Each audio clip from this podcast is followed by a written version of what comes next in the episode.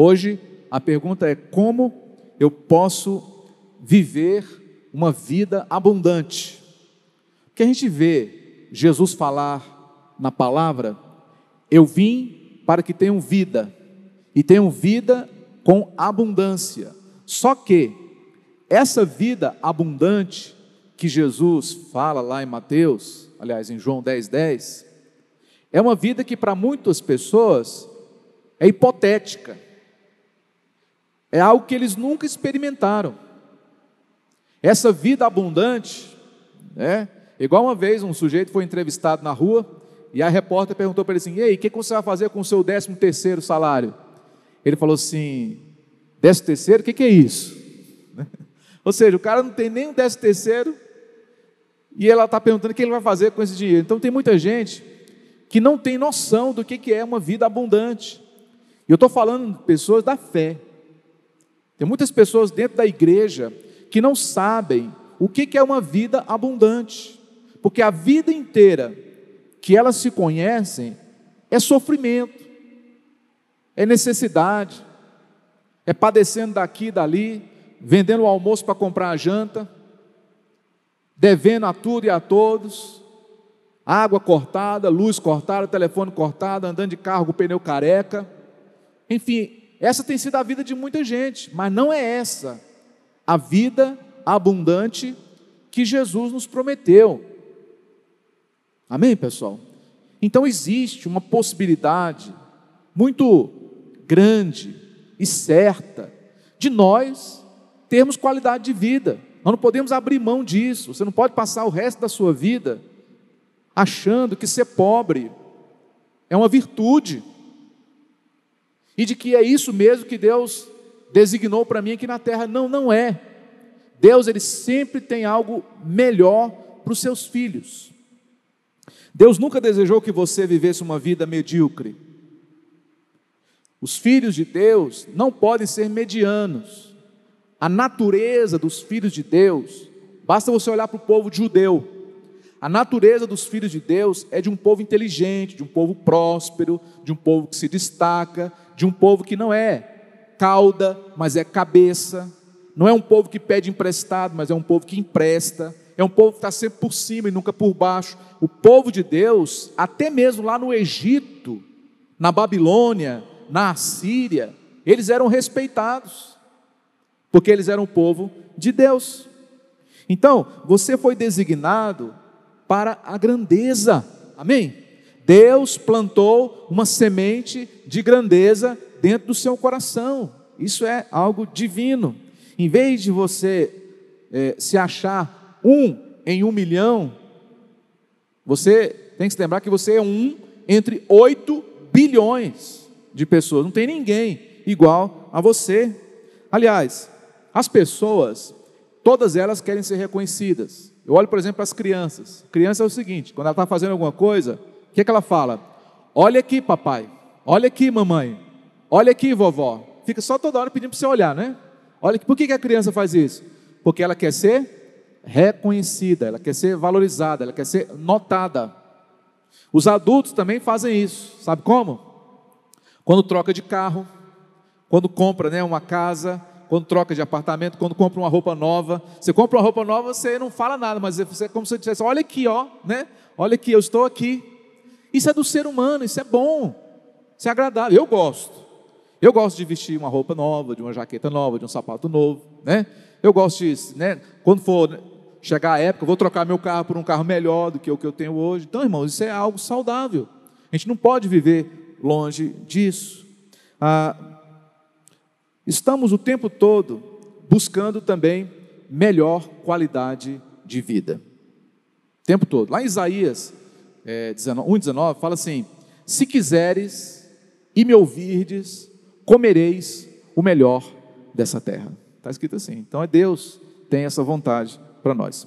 Mas hoje eu quero destacar a história de um homem não muito conhecido na Bíblia, mas que o exemplo dele serve para nós hoje, milhares de anos depois. A passagem que eu vou ler está lá em 1 Crônicas, capítulo 9, aliás, 4, versículo 9 e 10. Você recebeu aí, irmãos, um roteiro para você me acompanhar com os versículos e preencher as palavras que estão aí, as lacunas, para você fixar algumas chaves que eu vou entregar nessa manhã. O texto fala de um homem chamado Jabes. E eu vou pedir a permissão para vocês de chamá-lo de Jabes, tá? Porque eu aprendi desde criança Jabes, então vou falar Jabes, tá? Embora seja com Z, né? Segundo a nossa língua ortográfica, tem que falar Jabes. Mas eu vou falar hoje aqui para os irmãos sempre Jabes, tá bom? Então, os primeiros nove capítulos de é, primeiro Crônicas são aqueles capítulos que falam de genealogia. Esse livro de primeiro Crônicas é aquele livro, lembra que quando você começou a ler a Bíblia de capa a capa você desistiu? É, normalmente a pessoa não consegue passar de primeiro Crônicas, porque são nove capítulos só de nome, um atrás do outro. Fulano nasceu, gerou Beltrano, que gerou Fulano, viveu tantos anos. E aí foram nove capítulos, tem muita gente que não aguenta um negócio desse. Só que, no meio desses nove capítulos, existe um nome de todos aqueles milhares de nomes que estão lá, que Deus fez uma menção diferenciada. E esse nome chama-se Jabes. Vocês vão ver por quê, tá? Veja só. No meio de todos eles, Deus escolheu um homem para receber um reconhecimento especial. Há apenas dois versículos em toda a Bíblia que falam o nome dele. Só dois versículos, aqui. Né? Ah, e ele recebeu uma menção honrosa que o colocou acima de seiscentos e tantas pessoas. Jabes. Porque Deus disse que esse homem era diferente. O que ele fez para se tornar diferente? Ele fez uma oração. Diga comigo, uma oração. A oração de Jabes tornou Jabes diferente de centenas de pessoas. Você quer ser diferente? Você quer chamar atenção? Você quer realmente fazer diferença nessa terra? Aprenda a orar. A oração de Jabes é um exemplo para nós. Eu vou ler aqui para você. 1 Crônicas 4, 9. Jabes foi o mais respeitado de sua família. Sua mãe lhe deu o nome de Jabes, dizendo com, muita do, com muitas dores o dei à luz. Jabes orou ao Deus de Israel, dizendo: Ah, abençoa-me e aumenta as minhas terras, que seja a tua mão comigo, guardando-me de males e livrando-me de dores. E Deus o que? Atendeu o seu pedido.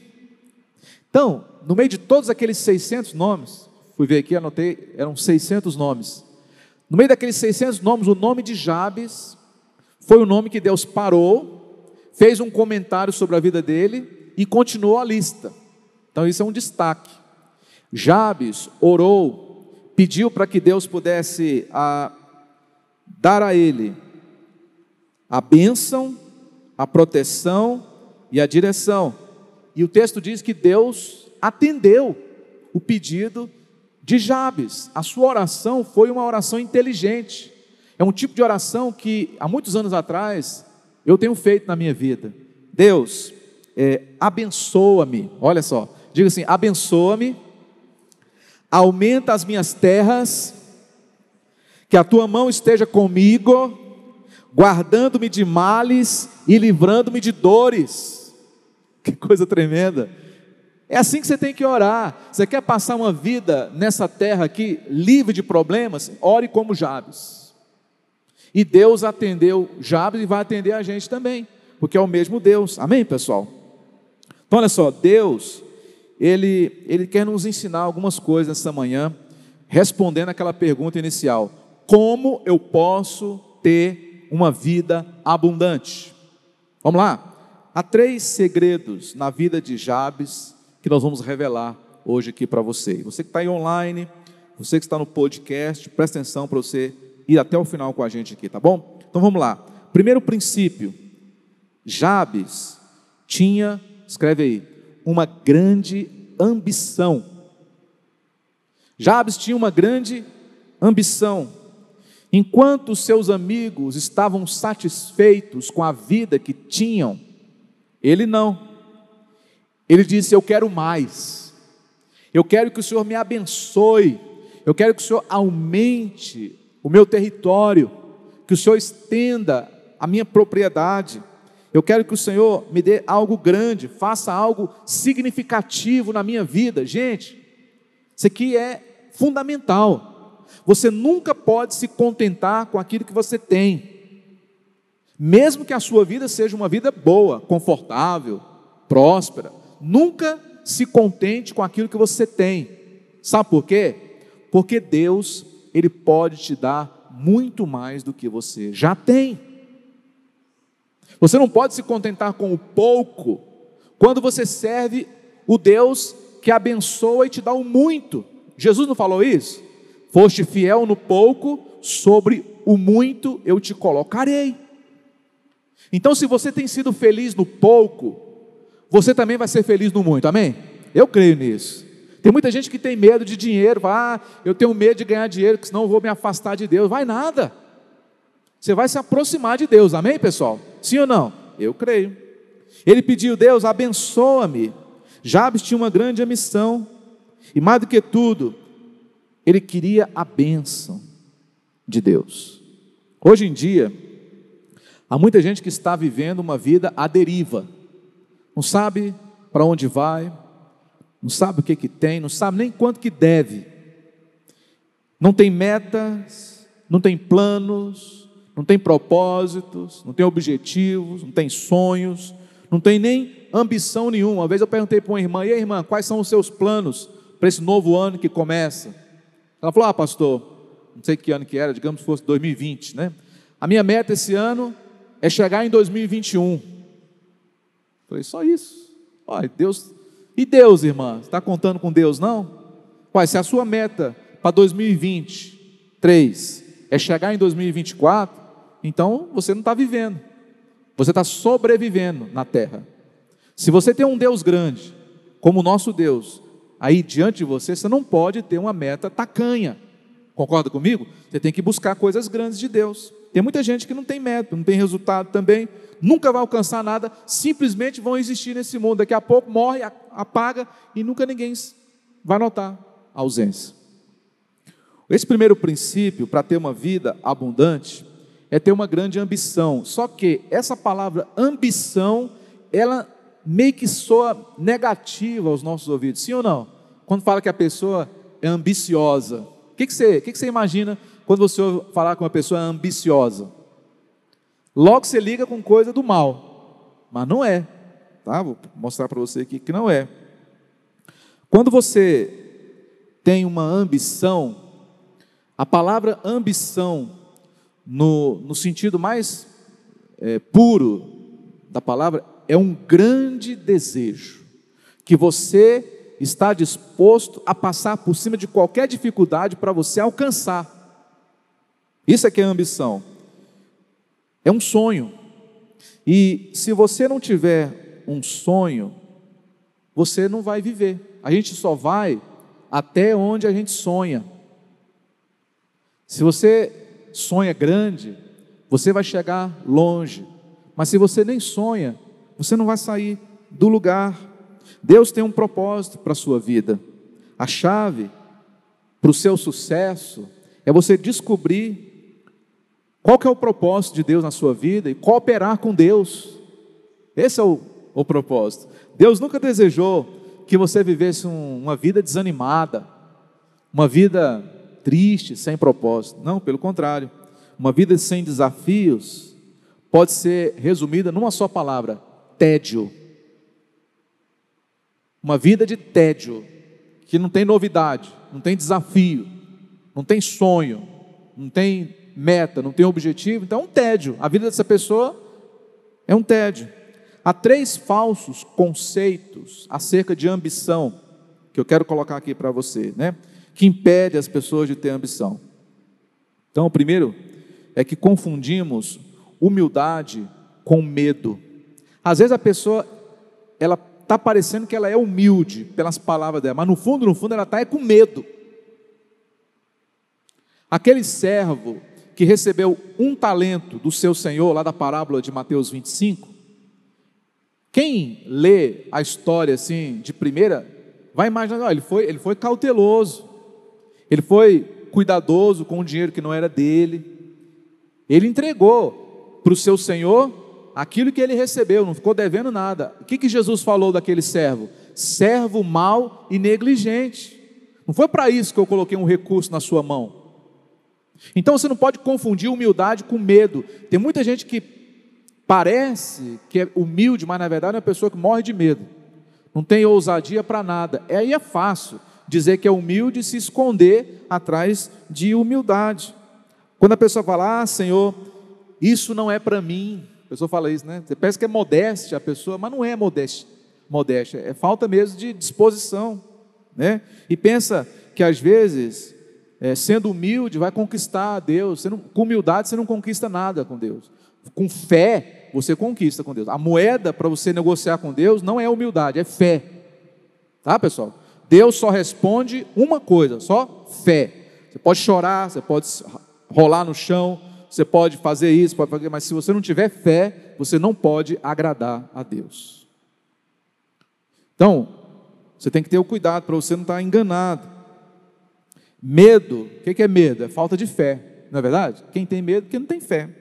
Uma pessoa realmente humilde, como é que ela age? É se esquivando? É se escondendo? É aceitando a situação como sendo normal? Não. A pessoa verdadeiramente humilde, ela fala o seguinte: olha, eu não tenho isso, mas com a ajuda de Deus eu vou conquistar. Isso é pessoa humilde. Eu de mim mesmo não sei fazer, mas Deus vai me capacitar e eu vou dar conta de fazer isso. A pessoa humilde pensa isso. Ah, o segundo conceito falso de ambição é confundir contentamento com preguiça. Aí a pessoa fala assim: ah, pastor, mas está escrito na Bíblia que o apóstolo Paulo aprendeu a viver contente em toda e qualquer situação. Não está escrito lá? Tá, está escrito. Mas também não está escrito. O apóstolo Paulo não escreveu que você não deve buscar alcançar os seus sonhos. Ele falou assim: corro, não sem meta, mas eu eu me esforço para conquistar aquilo para o qual eu fui conquistado por Cristo Jesus. O prêmio da soberana vocação de Deus em Cristo Jesus. Então o apóstolo Paulo tinha uma meta, sim. Então você não pode achar que é, contentamento com aquilo que você tem é uma, uma atitude de preguiça. Tem muita gente que está contente com o que tem. Né? Aí Deus tem que mexer. Lembra da história que Ouvi certa vez de um fazendeiro muito rico, ele estava andando lá na região das suas terras, chegou num rancho quebrado, pobre, sujo, feio, foi entrando com seu capataz, presta atenção nessa história aqui, e ele viu de longe assim, dois homens deitados, cada um numa rede, debaixo do alpendre da casa caindo aos pedaços. Não tinha uma criação, não tinha uma horta, porteira quebrada, telhado descascando. E ele foi chegando perto e falou: Aí o homem levantou a cabeça e falou assim: Boa tarde, tarde. E aí começou a conversar. Aí o fazendeiro perguntou: Vocês vivem de quê aqui? Aí eles falaram assim: Não, a gente tem uma vaquinha lá no fundo. Ela dá o leite todo dia, a gente colhe, vende na cidade, faz um queijo. E com esse dinheiro a gente se sustenta. Aí o homem falou assim: Ah, tá bom. Aí ele pegou, despediu dele. Quando estava saindo pela porteira, o fazendeiro falou para o seu capataz o seguinte: Volta hoje à noite aqui e mata a vaquinha deles. Mas patrão, é isso mesmo que o senhor falou? Vem aqui de novo e mata que eu vou comprar essa terra todinha aqui. E o capataz foi à noite lá e executou o serviço, matou a vaquinha. Ele esperou dar um tempo, quando ele voltou, uns três, quatro, cinco meses depois, ele avistou de longe, a porteira estava consertada. Aí ele foi entrando, aí já tinha uma criação, né? de galinha, né, os bichos, do outro lado tinha uma horta, né, duas Hilux, zera, estacionada lá debaixo da árvore, a casa toda reformada e os dois irmãos lá, cheio de gente conversando, cheio de amigos. Ele falou assim: Uai, o que, que aconteceu aqui?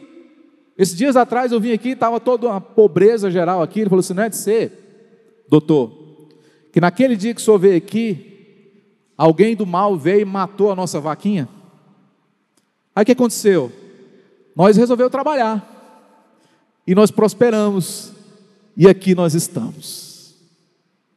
Você entendeu, pessoal? Quero fazer uma pergunta para você, não precisa me responder aqui. Qual é a sua vaquinha que tem que, ser, tem que, tem que ó, eliminar da sua vida? O que que você está aí contente com o que você tem que não é mais para você ficar contente? Vou orar para Deus matar essa vaquinha sua. Porque só assim você vai para frente. Enquanto você tiver uma vaquinha no seu quintal, te dando leite todo dia, você nunca vai romper. Mas o dia que te tirar o chão, aí você só vai ter Deus para você se segurar. Aí você vai para frente. Amém? É. Número 3. Confundir pensamento limitado com espiritualidade. Isso aqui é muito comum, viu, irmão, no meio do povo de Deus. Algumas pessoas dizem: bem, eu sou assim porque Deus me criou assim. Negativo. Deus não te criou assim, não. Deus criou todo mundo igual. Se você tem o que você tem hoje, se você é o que você é hoje, é porque você conquistou só isso. Mas se depender de Deus, você pode ir muito mais longe, tá? Você pode ir muito mais longe. Então você nunca pode culpar Deus pelos seus fracassos. Já pensou? além de você não ter lutado, você ainda bota a culpa em Deus, fala: "Não, eu sou assim porque Deus me criou assim. Porque Deus quer que eu seja assim". Não confunda pensamento limitado com espiritualidade. O segundo princípio na vida de Jabes é que ele tinha uma fé crescente. Escreve aí. Ele tinha uma fé crescente. O que é uma fé crescente? Uma pessoa que vive em novidade de vida. De repente você orou a Deus, pediu que Deus fizesse uma, um milagre sobrenatural na sua vida, aí Deus, Ele fez. Sabe qual que é a tendência da gente? Sabe qual que é a tendência do ser humano? É dar um tempo agora, Deus, vou esperar agora um tempo, uns meses, para eu pedir algo de novo para o Senhor. Para que isso? Para que isso? Você já pode pedir no, no minuto seguinte. Deus te abençoou hoje. Então, irmão, aproveita o fluxo, aproveita a onda, aproveita o movimento, aproveita a bênção e pede outra coisa para Deus. Nesses últimos três meses, eu tenho, eu tenho é, estado muito nas redes sociais, não como consumidor de conteúdo, mas como produtor de conteúdo, criador de conteúdo. Eu compartilhei com os irmãos que no mês de dezembro eu abri uma conta no Instagram. Minha conta tinha lá 300 e poucos inscritos, nunca dei bola naquela conta. Hoje eu estou com 45 mil seguidores no Instagram. Eu abri uma conta no TikTok, estou com 17 mil seguidores no TikTok, 60 mil seguidores em três meses. O que, que, que, que eu tenho feito lá? Dancinha? Não, não é isso. Eu estou falando da palavra de Deus, irmãos. Vídeo de um minuto falando de Jesus. E o povo está vendo, o povo está sedento, o povo está gostando. Agora, uma coisa que eu aprendi nas redes sociais: quando você tem um, um grande crescimento, você não pode parar. Você tem que aproveitar a onda. Então, ontem, por exemplo, você lança um vídeo, tem 10 mil pessoas que assistiram aquele vídeo. Aí quando você tem, você tem que lançar outro logo em seguida, que aí esse outro vai dar 50 mil. Então você não pode parar de produzir. Isso é fé crescente. Eu estou aplicando isso para a minha vida. Deus me abençoou com uma benção, com um milagre. Deus, eu quero mais. Eu quero outro. Eu quero que o Senhor faça de novo. De novo, Senhor Deus. Eu quero ver de novo. É assim que a gente vai crescendo. Porque tem muitas pessoas que acham que Deus é igual a elas. Não vou dar um tempinho para Deus, Deus, né, providenciar lá, como se Deus não tivesse recursos. Como se Deus se cansasse de nos abençoar. Não é nada disso. Você já me segue no Instagram? Quem, quem ainda não me segue, Ricardo Oliveira César, lá no Instagram. Me segue depois, você vai estar é, também recebendo aquilo que a gente está produzindo, tá? Jabes, ele não tinha apenas uma grande ambição, como eu falei agora há pouco, mas ele tinha uma grande fé. Tinha uma grande fé, uma fé que crescia a cada dia. Ele tinha uma profunda confiança em Deus. A Bíblia nos revela fatos interessantes sobre a vida de Jabes. Primeiro, é que lá não fala que Jabes era bom em alguma coisa. Não fala que ele era um, um homem virtuoso, cheio de dons, diferentemente de, de Jó. Lembra quando Deus fala de Jó? Havia na terra de Uz um homem chamado Jó, homem reto, íntegro, temente a Deus e que se desviava do mal. Com Jabes não fala nada. Então Jabes era igual a mim, igual a você, uma pessoa comum. Jabes era uma pessoa comum. Ele era simplesmente uma pessoa comum, mas que tinha uma fé incomum. Tá? Você pode ser uma pessoa comum, mas a sua fé, ela pode ser uma fé incomum.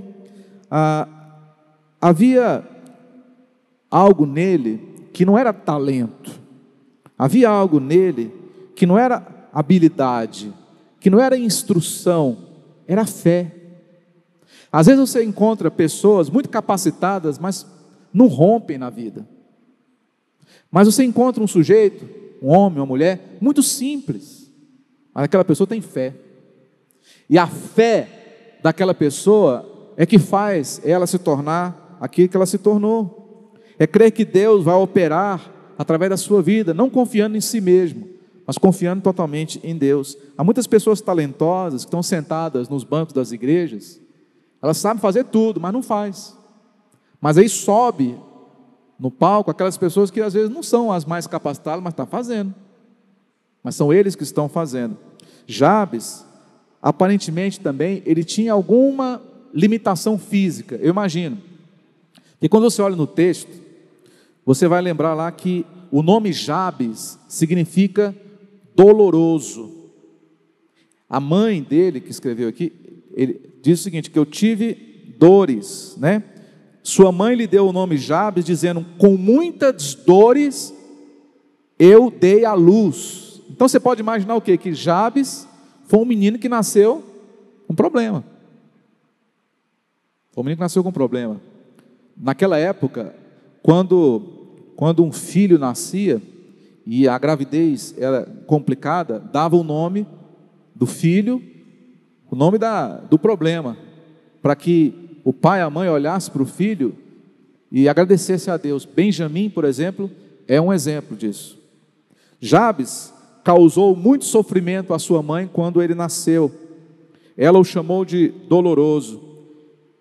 É, eu imagino que Jabes, ele não era um, uma pessoa, uma criança muito amada. O seu nome lembrava constantemente o sofrimento dele. Lá vai o doloroso, chegou o doloroso, fala aí doloroso. É ruim né, você chamar doloroso? Já pensou? Seu nome fosse doloroso? Toda vez que as pessoas chamassem você pelo nome, seria uma dor, aquela lembrança constante. Mas Jabes, ele se demonstrou mais forte do que a sua deficiência. Sua fé o levou adiante. Lá em Marcos 9, 23, diz assim: olha, é, tudo é possível ao que crê. Tá, pessoal? Tudo é possível quando você usa a sua fé. Mesmo que você não tenha habilidade nenhuma, talento nenhum, mesmo que você também tenha limitações físicas, de saúde, seja o que for, se você usar a sua fé, você vai experimentar algo maravilhoso de Deus. E o terceiro princípio e último é que Jabes tinha uma vida de oração. Escreve aí na sua guia: vida de oração. Primeiro, ele tinha uma ambição. Segundo, ele tinha né, uma fé crescente. Agora aqui ele tinha uma vida de oração. E Deus está entregando aqui o segredo de Jabes. Se você tiver isso também, vai acontecer também com você o que aconteceu com ele. O pedido de Jabes foi simples. Ele proporcionou uma menção honrosa na Bíblia. Hoje, milhares de anos depois, nós estamos falando dele aqui em Goiânia. Que coisa tremenda! A que tipo de oração Deus responde? Aí eu coloquei a oração dos três P's. Hum, Que oração é essa, pastor? A oração dos três P's. Você vai ser abençoada, você vai ser abençoado por Deus quando você fizer a oração dos três P's. Primeiro P, Jabes pediu em oração poder de Deus. Fala, poder de Deus. É, você tem que orar, Deus, eu preciso de poder. Poder. O que é poder, pastor? Poder é capacidade. Poder é virtude. Pede a Deus, eu quero virtude, eu quero capacidade para eu poder fazer as coisas. Jabes, ele pediu poder. É. Pediu poder de Deus. Ele pediu um poder maior que o seu próprio poder de realização. Ele falou assim: Deus, eu quero que o Senhor me abençoe. Eu quero que o Senhor é, alargue a minha terra. Eu quero que o Senhor expanda o meu território. Eu quero ter uma propriedade maior. Eu perguntar, você ora assim pelos seus objetivos também? Hã? Você ora pelos seus objetivos? Você pede ajuda de Deus naquilo que você está planejando? Digamos que você quer fazer um negócio. Para você poder fazer esse negócio, você precisa de poder. O próprio nome já diz, para você poder fazer. Você precisa de poder de Deus, tá? Você precisa de uma vida de oração. À primeira vista, a oração de Jabes parece egoísta, não parece? Ele já não tinha uma terra, ele já não tinha uma propriedade, ele já não tinha lá um, né, um pedaço de terra. Por que, que ele queria mais? E qual que é o problema de querer mais? Está vendo? Não, não tem problema nenhum. A oração de Jabes, aparentemente, parece ser egoísta. Ele orou, Deus, eu quero que tu faças todas essas coisas para mim. É evidente que Deus aprovou a oração de Jabes. O texto próprio diz que Deus respondeu a sua oração. Mas, deixa eu falar uma coisa de novo para vocês sobre ambição. Não existe ambição boa e nem ambição má. É apenas um instinto básico do ser humano. Todos tem algum tipo de ambição. Você e eu, todos nós temos algum tipo de ambição. Ela pode ser grande ou pequena. Talvez a sua ambição seja é, conquistar um pouco mais daquilo que você já conquistou, ou até às vezes se destacar entre os membros da sua família. Mas desde que a sua ambição ela tenha um, um, um propósito que venha honrar a Deus. Se aquilo que você está pedindo não honra a Deus, então não é uma ambição boa. Mas se o que você está pedindo vai honrar a Deus, vai glorificar o nome de Deus, então é algo saudável para Deus. O que que torna uma ambição boa ou má? É aquilo que está por trás daquela ambição. Se o que estiver por trás da sua ambição for você querer ser melhor do que os outros, aí já esbarra num princípio de Deus tá? Então, medite nisso. O que você pede a Deus quando você ora? Né? Uh, a Bíblia fala lá em Tiago de que a gente não tem porque não pede. E quando pede, pede errado. Jeremias fala assim: clame a mim e eu te responderei e lhe direi coisas grandiosas e insondáveis que não sabes. E lá em Efésios 3:20, já disse essa palavra aqui, mas Deus é poderoso para fazer infinitamente mais do que tudo quanto pedimos ou pensamos. O que, você tem pedido para Deus? Você quer que Deus restaure o seu casamento? Então pede. Você quer que Deus te dê um, um outro emprego? Pede. Você quer que Deus te ajude a pagar um tratamento? Pede. Você quer que Deus te ajude a comprar uma casa, sua casa? Pede. Pede. Deus ele vai atender aquele que pedir. A segunda coisa que Jabes pediu na oração dos três P's foi a presença de Deus. Gente, a presença de Deus é tudo. A presença de Deus é tudo. O salmista disse: Ainda que eu ande no vale da sombra da morte, não temerei mal nenhum. Por quê? Porque tu estás comigo. A presença de Deus na sua vida, ela é fundamental. Eu me lembro de Moisés, uma vez ele orou a Deus: Senhor, se a tua presença não for conosco, não nos faça arredar o pé daqui. Nós não vamos dar um passo para frente sem a tua presença. Então, Jabes, ele pediu primeiro poder, segundo ele pediu presença. Presença de Deus, Senhor, vai comigo. Senhor, esteja comigo, que a tua mão esteja comigo, versículo 10. Essa é presença de Deus. Ele entendeu a lógica. Quando você pede a presença de Deus em sua vida, você pode estar certo que Deus vai responder. Tá bom, pessoal? Toda vez que você pedir a presença de Deus, Deus vai revelar a presença dele. Em terceiro e último lugar, Jabes pediu a proteção de Deus. Escreve aí também. Terceiro P. P de proteção. Poder, presença e proteção. A partir de hoje, você vai orar como Jabes. Você vai orar pedindo para Deus poder, presença e proteção. E aí, querido, querida, você vai experimentar algo tremendo e maravilhoso, porque a vida toda se resume nesses três pilares. Se você tiver poder para tudo, se você tiver a presença de Deus na sua vida e a proteção do Senhor contra os seus inimigos, ninguém vai segurar você. Ninguém vai impedir você de ser aquilo que Deus te criou para ser. Nem o diabo vai ser capaz de impedir você de fazer qualquer coisa. Amém? Então, isso é válido ainda hoje.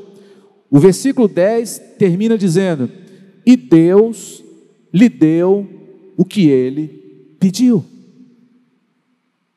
Então, eu quero dizer a mesma coisa para você. Se você, assim como Jabes, tiver uma grande ambição no seu coração, não uma ambição má, mas uma ambição boa, se você tiver uma fé crescente, uma vida de oração, e pedir para Deus poder, presença e proteção, você vai arrebentar em qualquer coisa que você fizer nessa terra. Amém? Você crê nisso? Isso é a palavra. Eu estou pregando aqui, irmãos, estou inventando nada. Tudo que eu falei aqui é o que está escrito, corroborado com todos os outros exemplos bíblicos e exemplos que a gente já conhece do que Deus é capaz de fazer. Então, nunca diga eu não sou, eu não tenho, eu não posso fazer. Pelo contrário, que você creia que Deus ele está na tua vida. E a vida abundante que muita gente aí sonha, ela está ao seu alcance. Por que, que muita gente não vive uma vida abundante? Sabe por quê? Porque não se submete a Deus. Não se submete a Deus. Se você chegar para qualquer mendigo na sarjeta, e você parar para conversar com ele, pode ter certeza que ali não é um homem de fé. Se fosse, ele não estaria lá. O salmista diz: Estou velho, mas já fui moço, e nunca vi um justo desamparado, nem a sua descendência a mendigar o pão. Um homem de Deus, uma mulher de Deus, nunca vai parar num lugar daquele. Se está lá, é porque não teme a Deus. O dia que se converter, transformar, vai sair daquele lugar, vai se tornar um príncipe do Senhor, vai se tornar uma princesa do Senhor. Salmo 40 diz isso. Amém, pessoal? Glória a Deus. Todos entenderam a palavra dessa manhã? Você que está em casa, você entendeu a palavra dessa manhã? Por que muitos não têm uma vida abundante, porque não querem se submeter ao plano de Deus. Agora, o dia que você se submeter ao plano de Deus e falar, Deus, a sua vontade, ela é melhor do que a minha. Eu me submeto à sua vontade. Eu coloco as minhas vontades debaixo da sua vontade. Seja feita a tua vontade, assim na terra como no céu. Aí você entendeu o plano.